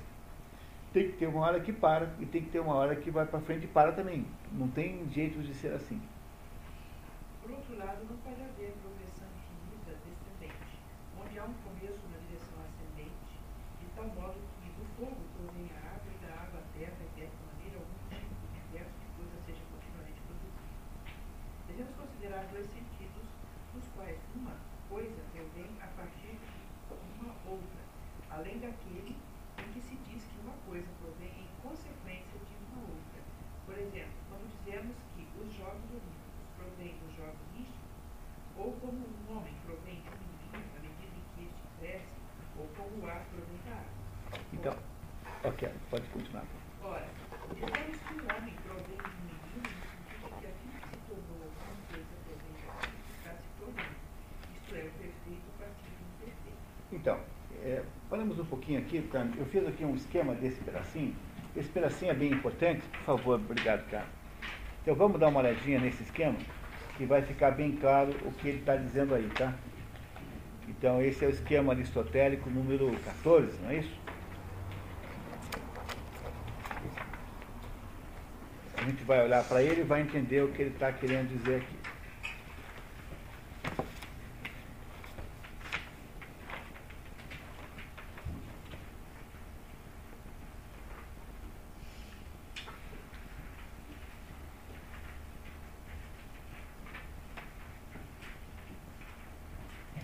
que ele está dizendo aí pode ser aí resumido nesse quadro que vocês receberam agora, sentidos nos quais uma coisa provém de outra. Então, olha só como é que funciona a mente de Aristóteles. Ele pega uma determinada coisa e tenta entender se essa coisa é uma ou se são várias ao mesmo tempo que parecem uma só. Então, ele diz assim: olha, o primeiro jeito de uma coisa provir de outra é no sentido de que ela é a evolução de uma coisa em função da outra que o antecedeu. Por exemplo, Olha lá os exemplos embaixo que ficam mais fáceis. Os Jogos Olímpicos provêm dos Jogos Istmicos. Havia Jogos Istmicos que depois deixaram de existir e foram substituídos pelos Jogos Olímpicos. Para ficar mais fácil, assim, no mundo moderno, eu botei um exemplo ali. Os automóveis provêm das carroças. Tinham, tinha as carroças, os primeiros são pequenos automóveis faziam carroças com motor. Tanto é que tudo quanto é carro tinha estribo. E até no mundo moderno tem ainda, né? O FUC tem estribo. Né? Ah, porque tem estribo. E alguns desses carros aí, mas, é, tem, todos têm estribo aí. Esses carros de, de como é que é? Explorer, não tem estribo? Tem, né? É off-road, né? Tem, tem estribo. Então, o que tem aí é o seguinte. aquilo que joga o, o sujeito, né, olha, não há proveniência, nesse sentido, não há proveniência real, mas apenas uma inspiração ou referência. Quer dizer, não é que os jogos ítmicos tenham gerado os automóveis, não é que as carroças tenham gerado. Eh, na verdade, os automóveis, quando foram feitos, foram feitos com referência a um determinado é, entidade chamada carroça. Mas não é que o automóvel e a carroça sejam a mesma coisa, eles apenas estão se referenciando. Não há sujeito permanente no processo. Dizer, o, o, sujeito carroça não é o mesmo sujeito automóvel que mudou de natureza, porque as carroças continuam existindo ao, ao mesmo tempo que os automóveis, entenderam? Então não é a mesma coisa, não é um, um que virou o outro. Entenderam? Se, a carroça não se transformou no automóvel.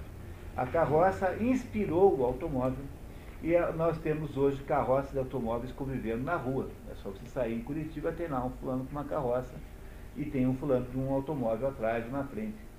Não é isso? É, a, a, referência pode ou não pode desaparecer. Quer dizer, eu, os órgãos não existem mais, mas poderiam ter continuado existindo. Qual seria a, a, a impossibilidade? As carroças não existem mais? Pois claro que existem. Você pode andar de carroça no Central Park. Você pode alugar uma carroça ali na Vila Pinto para ir trabalhar de carroça para fazer um pouco de charme então. Né? Entendeu? Tá? Não é isso? Quer dizer, o primeiro jeito de uma coisa provir da outra é um jeito falso. Porque uma não provém de fato, ela apenas se inspira. A segunda maneira é quando alguma coisa passa de um estado menos realizado para, aí faltou um azinho, né? Faltou um azinho. Para um estado mais realizado. Então, o exemplo disso, o menino que se torna homem adulto. Então, aí sim, isso é muito diferente de alguém é, copiar uma carroça para fazer um automóvel. O sujeito do processo aí, que é o João da Silva, é o mesmo sujeito durante o tempo todo. Olha que o sujeito tinha um ano, depois tinha dois, depois tinha quatro. Se a criança é uma impotência, um adulto, se no fundo a criança só se tornará plenamente envolvida sendo adulta, então o que é que representa essas etapas anteriores? É a mesma coisa que a lagarta que virou borboleta. Ela representa uma espécie de realização da potência. Mas o animal continua sempre sendo ser o mesmo. É o mesmo animal, no caso de um ser humano, não pega bem falar assim, né? A, mesma, a mesma entidade, o mesmo indivíduo que deixou de ser o João da Silva jovem para ser o João da Silva adulto, maduro. Né? Aí o processo é irreversível. É, eu não posso voltar para trás e recriar a criança, a não ser metaforicamente pela velhice. Mas uh, fisicamente eu não posso voltar atrás e, e, e deixar de ser adulto para ser criança de novo. Não é isso? os termos intermediários requerem um final. Tem que ter alguma coisa que é o final da coisa. O, o perfeito parte do imperfeito. O, o, menino ele é imperfeito no sentido de que ele não é um adulto, mas ele tem a potência de vir a ser adulto. A potência está nele. E a terceira maneira de uma coisa provir da outra é quando a passagem ou transformação do elemento em outro elemento quando alguma coisa transforma na outra, e nesse caso a, o termo anterior desaparece. Pegar o exemplo lá. O ar provém da água, a água provém do ar. Aristóteles achava que isso era assim. E de fato é. Você pensar bem que a água é H2O. Então, se você, você pode desmontar o, a molécula da água e fazer hidrogênio e oxigênio, ou você pode juntar os dois e fazer água. Quer dizer, um vira o outro. É, é completamente é, alternativo. Um pode virar o outro o tempo todo. E o, quando o, você transforma água em ar, ar no sentido de oxigênio mais hidrogênio, você, você mata a água. E quando você junta os dois, você mata o ar. Essa é, são as três maneiras pelas quais uma coisa pode provir da outra. Vocês entenderam isso? Ele está dizendo que as causas, aquilo que nós chamamos de causas intermediárias, são do segundo tipo.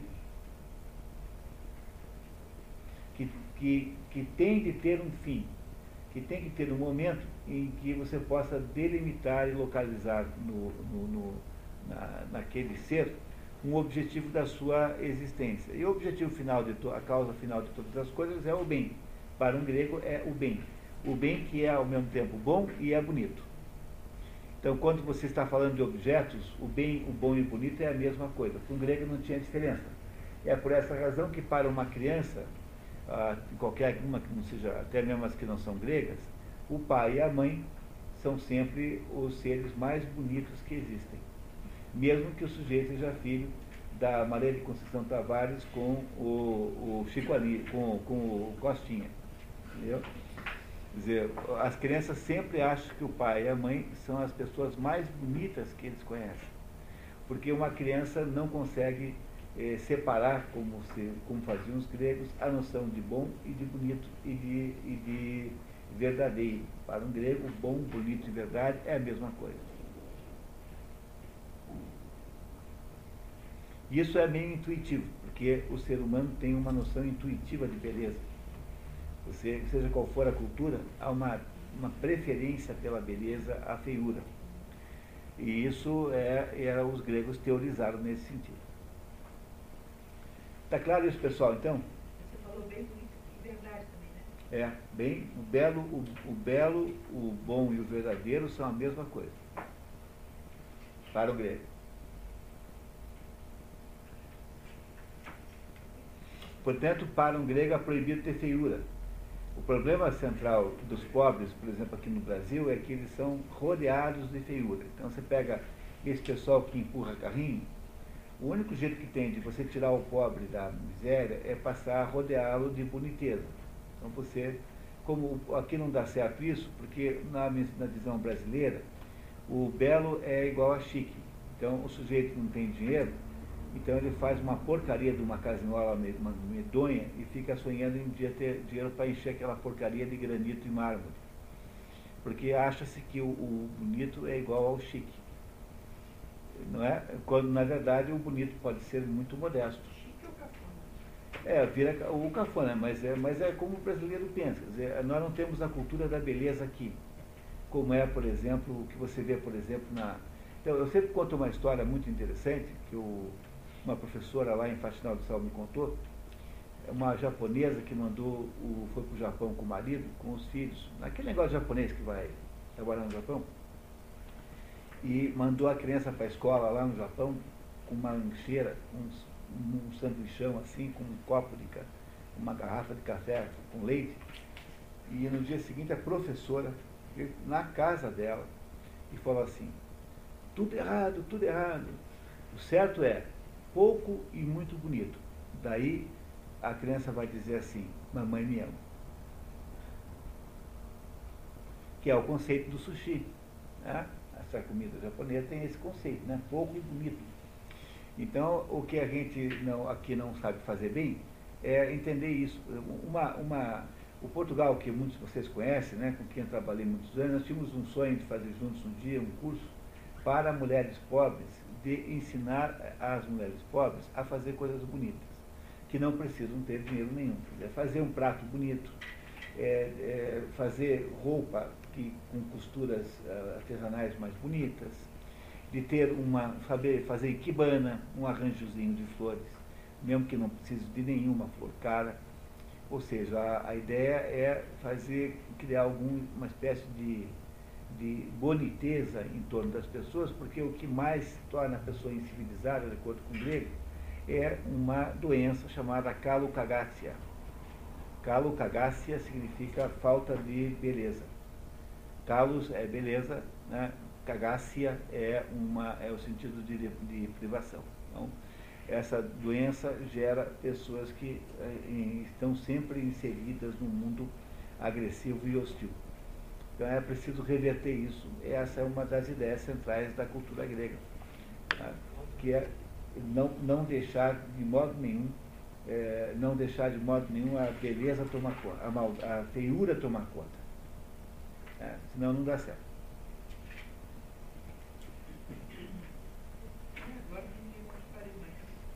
Ora dizemos, né? Não, é, o, perfeito a partir do imperfeito. Pois tal como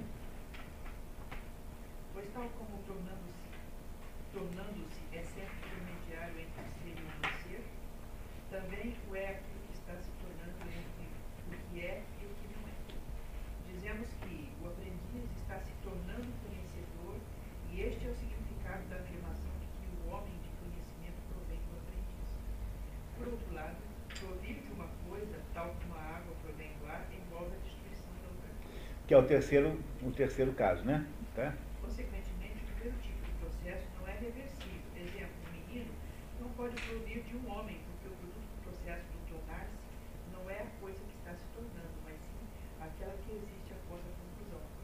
Porque o objetivo do ser humano é ficar adulto.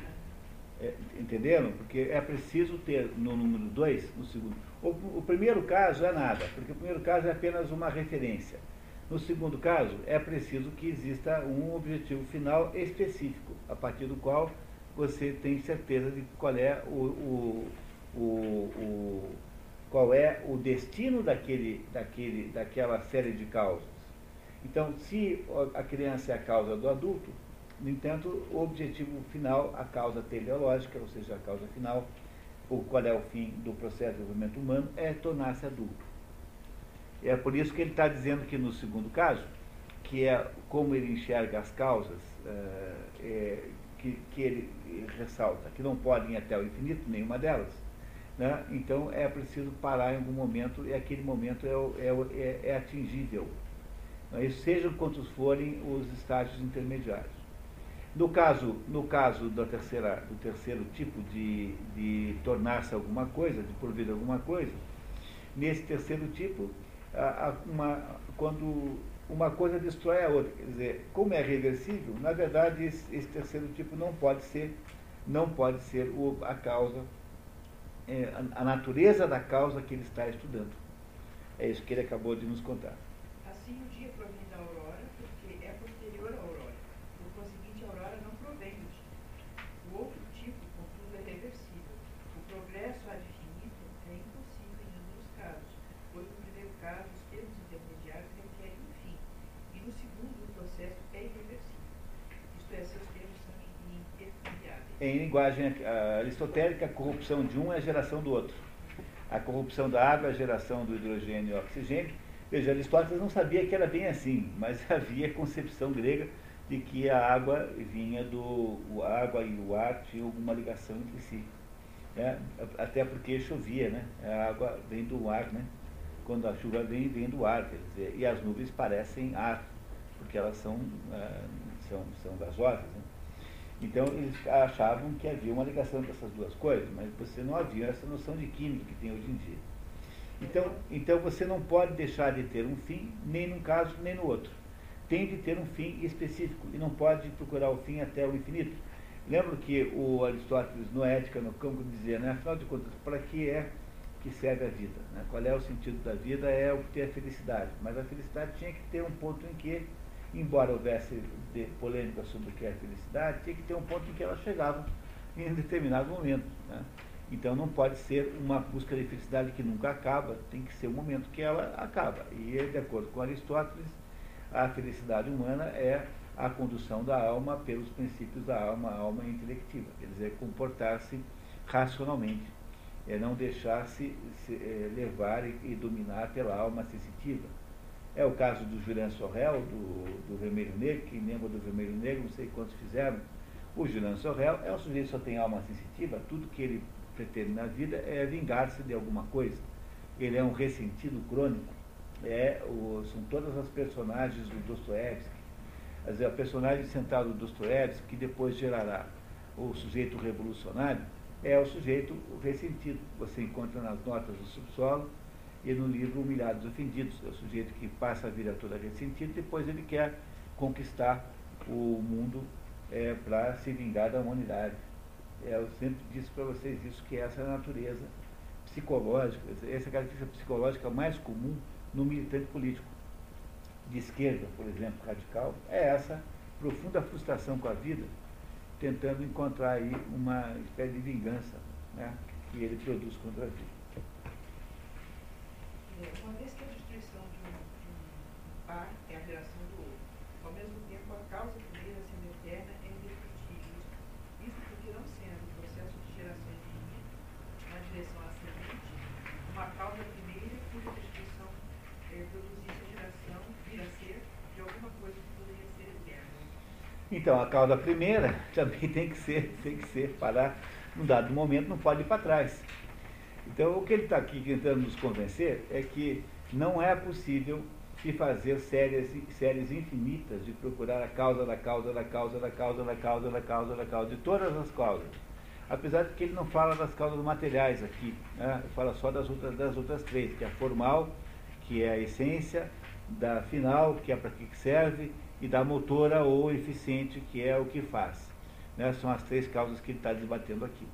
Então ele está dizendo que não dá para você ir atrás uh, infinito, não dá nem para frente nem para trás, tem que uma hora parar e, portanto, as causas podem ser muito bem delimitadas. Quer dizer, é uma, uma inviabilidade lógica você imaginar que tem que não, não para nunca de procurar qual é a causa. Ele vai melhorar agora a explicação. E se a crença que a causa final de uma coisa é o fim, é o fim em contraposição à lei. Telos, né? Telos. Telos, te, te, te, a causa teleológica, né? Teleo, te, teleológica é o fim. Sendo tal de, é, tal de modo a não ocorrer em função de alguma coisa mais, porém ao contrário, de modo que todas as outras coisas ocorrem em função dela. Por conseguinte, se deve haver um termo desse tipo, as séries não serão infinitas, e se não houver tal termo, não haverá causa final. Aqueles que insistem na introdução da infinitude deixam de compreender que estão aniquilando a natureza do bem, ainda que ninguém tentaria fazer qualquer coisa se não fosse provado que viesse a atingir algum limite. Nem haveria qualquer inteligência no mundo porque o indivíduo inteligente age sempre visando alguma coisa, o que constitui um limite, porque o fim é um limite. É, ele, a gente não sabe de quem ele está falando, mas deve ter gente que acha que o, o, o, não há causa final, quer dizer, não há um último objetivo. Mas diz assim, mas se fosse assim, é, como, como seria profundamente contrário à razão humana. Por que, que as pessoas fariam coisas se não fosse para um objetivo qualquer? Então você sai de casa porque você não quer ir a lugar nenhum. É, não ir a lugar nenhum é um objetivo. Passear, né? A esmo é um objetivo. Então, é necessário que haja um objetivo nas coisas. Tem que ter um objetivo, porque isso não faz sentido nenhum. Então, não dá para imaginar que o objetivo pode ser esse, depois aquele, depois aquele. Tem que ter um momento que para também. É isso que ele está tá apenas agora falando da causa final, usando a mesma argumentação de antes.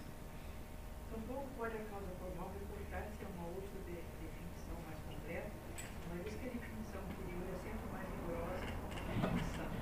O que é, o que é posterior não é assim, onde a definição original é inaplicável, também é a definição posterior. Além disso, os que defendem este ponto de vista destroem o conhecimento científico, pois, de acordo com sua posição, é impossível conhecer qualquer coisa até que se tenha atingido termos indivisíveis. É, é, há uma polêmica grande sobre o que ele quer dizer com termos indivisíveis, mas o que ele, o que se está aqui, que se compreende, de modo geral, que isso significa é que é, você tem que falar xícara, né? porque é, uma, uma, definição assim do tipo objeto para, para tomar líquidos e que geraria um, uma outra forma anterior que essa, que seria assim objeto portátil. E quanto mais genérico é o, a definição que você dá, menos você está definindo.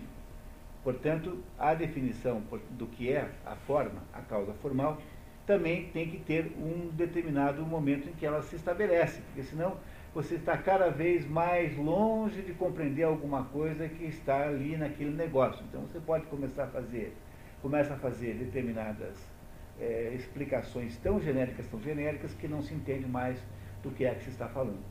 Ou seja, tão genéricas que é, no mundo dos negócios aconteceu isso, né? Não sei se vocês sabiam, né? apenas para dar um, exemplo disso o tal do, do um sujeito chamado Theodore Lewis escreveu um artigo chamado A Teoria de Marketing. Todo mundo que estudou administração de empresa leu esse negócio dizendo o seguinte, que o, o, as empresas estavam erradas porque elas não, elas, as empresas de, de, de, cinema estavam muito mal. Teve uma época que Hollywood andou meio mal, década de 60, por aí, porque elas não entenderam que o negócio delas era entretenimento mas quando você muda o conceito de cinema para entretenimento, você enfiou no, no, conceito de entretenimento também tudo, né? Os bordéis, os, os, os, os cassinos, entendeu? Aí o, essas empresas saíram fazendo compras malucas, assim, quer dizer, a empresa de cinema comprava um negócio de cassino. E tem vários, naqueles cassinos lá em, em lá em, em Las Vegas, alguns são, têm até o nome, até hoje, das empresas de cinema. Então aí você não sabe administrar cassino, aí você quebra. Entendeu? O, como no mundo dos negócios, isso que o Aristóteles disse deu de fato errado, quer dizer, você não pode é, é, ir, passar, ir atrás de definições cada vez mais amplas, porque você perde de vista o que quer que seja o que você está fazendo. Então, uma xícara é uma xícara. Ah, eu sei que ela é um objeto para tomar é, café, mas aí então eu também tenho copo, que entra na mesma categoria. É, não é isso? Eu também tenho uma, um meio coco, também não serve para tomar bebida. Então tudo isso é objeto para tomar bebida. Então eu não posso me deixar perder em definições de forma cada vez mais amplas, porque eu também não vou a lugar nenhum. Eu tenho que definir a forma de alguma maneira para poder entender do que, que eu estou falando. Está vendo o que ele está fazendo? Ele está nos deixando claro para nós que é preciso, que não é possível ir até o infinito, ir muito longe, em qualquer série, série causal, porque tem de haver uma finalidade, tem de haver alguma coisa da coisa qual como ela é, tem que haver alguma vontade clara, tem que haver alguma coisa que faz com que a série causal pare e não vá até o infinito. Em todos os três tipos. Ele não fala da matéria, a matéria ele não discute aqui por alguma razão que eu não sei muito bem porquê. Mas ele, reparem, ele não vai falar da matéria. Tá? Continuamos, por favor. O entendimento também é, é impossível, pois como conhecer coisas que são dessa maneira infinitas? A diferença com respeito à linha, a qual, embora não se refere à divisibilidade, nunca se descontinue, ainda assim é inconcebível, a menos que façamos uma interrupção, razão pela qual, ao examinarmos uma linha, não é possível comprarmos as sessões. é preciso parar, é preciso, preciso parar de cortar a linha para você saber que é uma linha. É isso que ele está dizendo, é isso, que é preciso parar de cortar a linha. Embora você possa cortar a linha quantas vezes você quiser, tem que parar de cortar para poder saber que é uma linha. Então é preciso parar em algum momento para definir o que é. Então, senão você irá cada vez cortar e nunca chegará a nenhuma definição do que é aquilo. Até a matéria tem que ser concebida sob a forma de alguma coisa mutável. Nada que é infinito pode existir, e em qualquer caso o conceito de infinito não é infinito. É, ele fala um pouquinho da matéria aqui, mas ele não explica mais do que isso, né? Então, até a matéria tem de ser concebida. É, ele sempre erra isso aqui em português. Em português, quando você diz que alguma coisa é obrigatória, é, tem que dizer assim, até a matéria tem de ser. Então, tem que ser é optativo, mas quando é obrigatória, tem de ser. Ele erra isso o tempo todo, esse tradutor. Então, até a matéria tem de ser concebida, de é forte, tem de é forte. É obrigação, tá? Como sob a forma de alguma coisa mutável, porque o infinito é imutável, né? Não é isso? O infinito é imutável, porque o infinito é o infinito. Ele já é tudo que pode ser. Então, a matéria tem que ser, de alguma maneira, concebida como uma, alguma coisa que terá começo, meio e fim. Quer dizer, senão você não entende, não é possível. Coisas, o, as coisas infinitas não existem no mundo sensível. Pessoal, vamos entender isso aqui, que é importante, tá? Ele nunca diz isso, porque ele não sabe lidar com essa diferença de infinito e indefinido. Mas as coisas infinitas não podem existir no mundo sensível. Porque Deus, Deus não existe no mundo sensível. Deus é infinito. Deus existe no mundo de Deus. Tudo que existe no mundo sensível pode ser no máximo indefinido. Então a quantidade de, de, de grãos de areia é muito grande, eu não posso contar, é impossível de contar, no entanto não é infinita, é indefinida. Por quê? Porque o que caracteriza o mundo sensível é o devir é, está sujeito ao devir, portanto, está sujeito ao ciclo de geração e corrupção, que é nascer, viver e morrer. Não é isso? Ora, se você está sujeito a esse ciclo, significa que você tem alguma limitação. O que, que é delimitar, definir alguma coisa? É estabelecer uma limitação. Ora, o infinito não tem em si nenhuma espécie de limitação. Portanto, ele não pode existir no mundo sensível. É essa a razão pela qual Deus é incapaz incapaz mesmo. É impossível para Deus fazer um mundo perfeito como ele. Porque se o mundo fosse perfeito como é Deus, Deus o mundo seria igual a Deus. E, mas isso seria profundamente contraditório, porque não seria, Deus não teria criado mundo nenhum. Então, o, a condição para que nós possamos existir é viver dentro de um mundo imperfeito. Porque o mundo perfeito é logicamente impossível para alguma coisa que não seja Deus. Portanto, nada existe de infinito no mundo sensível. Não pode existir nada de infinito no mundo sensível. Por isso que a matéria de que as coisas são feitas não pode ser infinitamente pesquisada para trás. Tem que chegar uma hora que você fala assim, não, é barro, é argila, é não sei o que, isopor, é aço. Você tem que chegar numa hora e definir o que é. Porque quando você começa a dizer, ah, é metal, mas metal, mas metal é do mercúrio ao ouro. Então, o que, que eu sei quando alguém me diz que determinado objeto de metal? Eu sei muito pouco sobre isso, porque é, eu sei que não é plástico, mas metal pode ter uma variação muito grande de metais, logo eu, eu começo a não entender mais nada. Mas é, é preciso definir também a matéria é, finitamente, e não numa sequência infinita. Eu tenho, portanto, que, para poder entender alguma coisa, estabelecer limites para as progressões causais. É isso que ele está nos contando aqui o tempo todo. Continuamos. Ademais, se o único tipo de causas fosse infinito, continuaria sendo impossível ter conhecimento, uma vez que é somente quando ficamos familiarizados com as causas que assumamos conhecer uma coisa, e não possível, no tempo, no tempo finito, examinar completamente o que é infinito por adição. É, por acréscimos, né? Não é isso? Tá? Por acréscimos assim. É, o efeito de uma conferência depende dos hábitos porque espera-se a linguagem a que se está habituado e qualquer coisa que difira disso parece escapar. Desculpe, Carmen, acho que a gente podia parar um pouquinho, são nove horas, né? Tá? Para a gente não cansar. Que tal?